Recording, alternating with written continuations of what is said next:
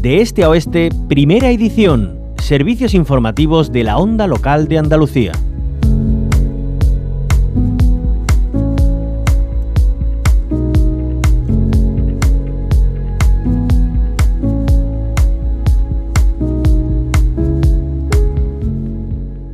Mañana 26 de noviembre una auténtica marea blanca saldrá a la calle en repulsa al deterioro de la sanidad pública. La jornada de mañana viene precedida de concentraciones que el miércoles se sucedían en todas las provincias de nuestra tierra. Por ejemplo, CESIF convocaba protestas por la degradación de los servicios públicos. El sindicato de enfermería SATSE y el sindicato médico andaluz también se manifestaban ante las delegaciones territoriales de salud y consumo. Exigían a la administración sanitaria andaluza que cumpla con los acuerdos en materia de carrera profesional.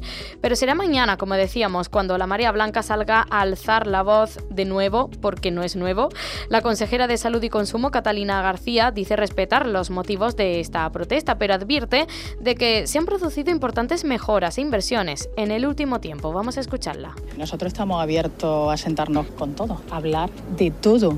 Estamos con el presupuesto de este año en un 7,4% de nuestro PIB, con acuerdos sindicales que han hecho mejores laborales y retributivas, que son 155 millones de euros anuales más en cada presupuesto, con un 67% de la estabilización, con 30.000 profesionales más en el sistema. Se puede hacer más, pero necesitamos más tiempo.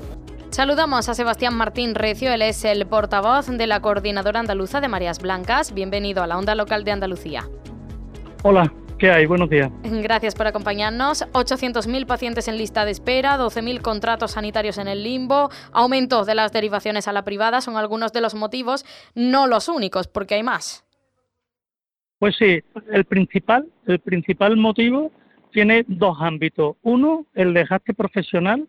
Solo tienes que hablar con cualquier compañero o compañera médico médica de familia o de un hospital, de una urgencia, para que te haga una valoración de cuál es su situación profesional.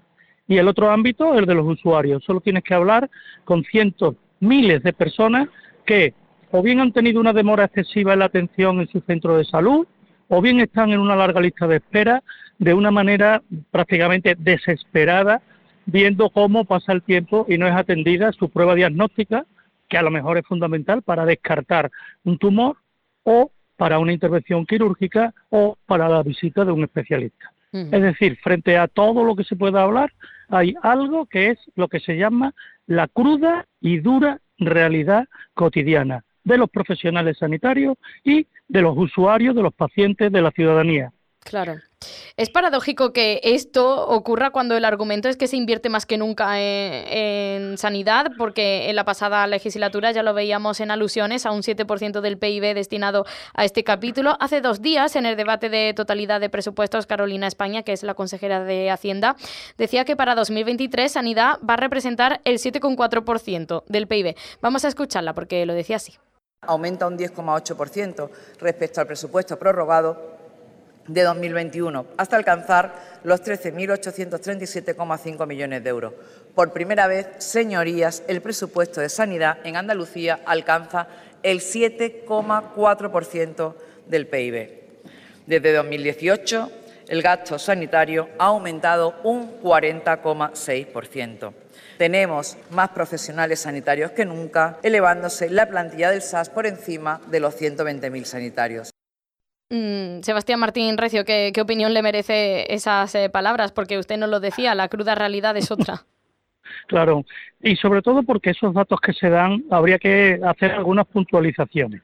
Por ejemplo, ¿cómo es posible que habiendo durante la pandemia 20.000 contratados profesionales sanitarios, fueron despedidos 8.000, nos quedamos de esos 20.000 solo con 12.000 y con esta situación, teniendo esos 12.000, todavía no tenemos la seguridad de que van a ser prorrogados esos contratos de los 12.000 actuales, cuando realmente harían falta no solo los que mantener esa plantilla como estructural de los 12.000, sino un incremento para compensar los déficits que hay asistenciales tan importantes. Eso en primer lugar. En segundo lugar, el tanto por ciento del PIB nos parece bien que haya habido un aumento. Tened en cuenta que cuando se hace porcentaje con el PIB, el PIB no es lo mismo que lo del gasto sanitario. Me refiero que Andalucía, Andalucía tiene un PIB más pequeño, por lo tanto, con cantidades menores puede aparecer un porcentaje mayor. Pero la media en España es un 8%.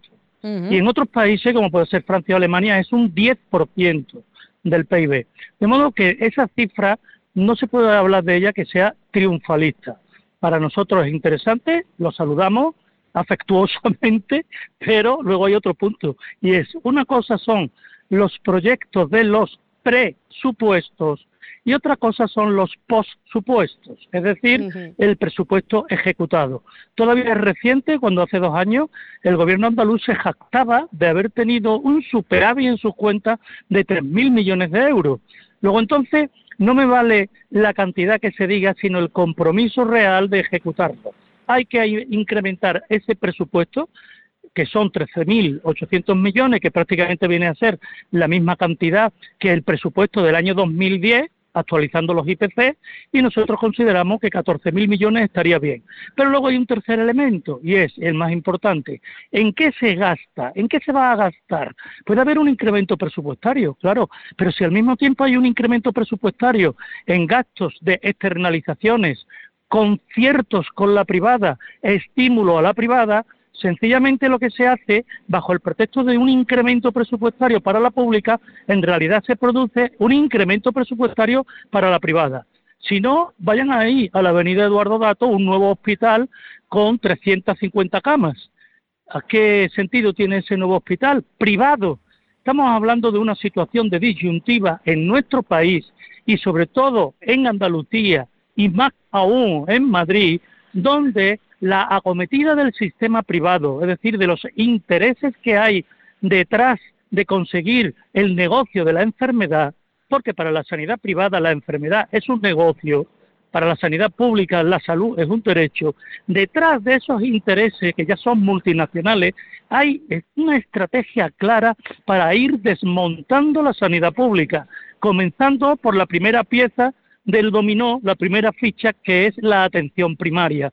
En el momento que la atención primaria, como está casi colapsada, acabe totalmente deteriorada, la siguiente ficha que son las urgencias, todo el mundo se iría a las urgencias, en el momento que eso ocurra, eh, pues nos vamos a encontrar con el problema de que efectivamente tenemos una situación difícil y dura. Sí.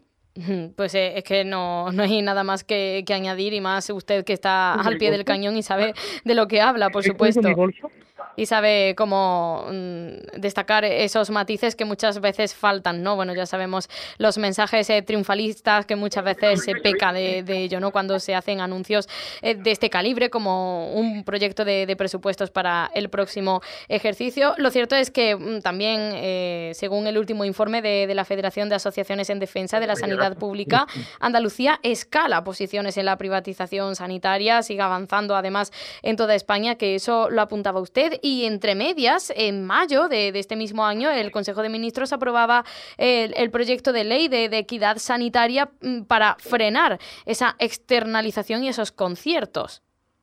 Mira, ahora mismo en Andalucía cerca del 33% del gasto sanitario total es gasto sanitario privado.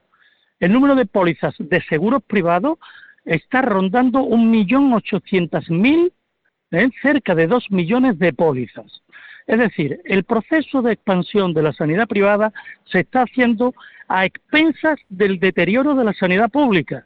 Entonces nosotros, a María Blanca, no es que estemos en contra de que haya una sanidad privada, lo que estamos en contra es que esa sanidad privada esté nutriéndose de presupuestos públicos y esté creciendo a expensas del deterioro de la sanidad pública.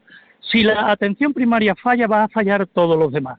Por eso nuestra propuesta inicial, además de mantener los 12.000 contratos, tiene que haber un plan de choque que no es nada del otro mundo, pero es necesario, que es contratar 4.000 profesionales sanitarios para los centros de salud y otros 4.000 profesionales sanitarios para que abriendo 20 hospitales por la tarde se dediquen a las listas de espera, que serían especialistas.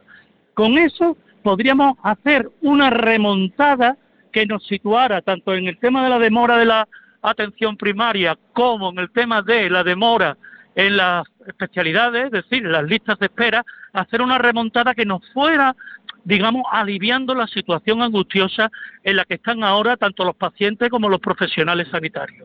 ¿Cuántas personas se cifran que están en listas de espera? Los datos que la propia Junta de Andalucía dio al principio cuando entró eran 860.000 personas. No tenemos datos actualizados, pero están cercanos a los 800.000. ¿Qué es lo que ocurre? Y esto sí que es muy importante que lo tenga en cuenta la población. Si la gente que necesita una prueba diagnóstica, pongamos por caso una resonancia, va derivándose a la privada, el plus de dinero que saca, la ventaja económica, el beneficio que saca la sanidad privada, hace que vaya enriqueciendo su infraestructura de resonancia.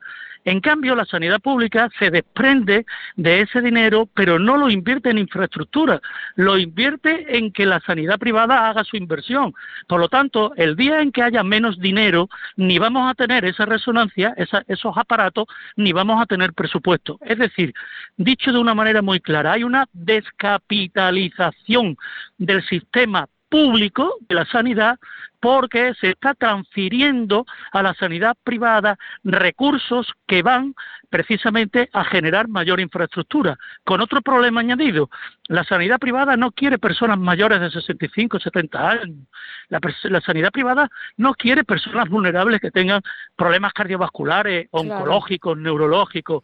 Entonces se queda la sanidad pública con los enfermos más vulnerables, más pluripatológicos, más complicados con menos dinero. Por lo tanto, está aumentando, fíjate la gran paradoja, en la medida que aumenta el dinero que se le da a la sanidad privada, aumenta la mortalidad porque dentro del sistema público hay menos recursos teniendo los pacientes más graves. Ese estudio que se ha hecho en el Reino Unido, que lo vamos a presentar públicamente en Andalucía, pone un jaque mate a todo el dinero que se está dando a la sanidad privada, a expensas a expensas de los presupuestos públicos. Pues estaremos muy pendientes también cuando hagan esa presentación en Andalucía y les llamaremos eh, cuando lo, sepamos y cuando se lleve a término. Claro está. Sebastián Martín Recio, portavoz de la Coordinadora Andaluza de Marías Blancas. Eh, recordamos, mañana 26 de noviembre eh, hay manifestación masiva en toda Andalucía, al igual que ocurría hace unos días en Madrid, en defensa de, la sanidad pública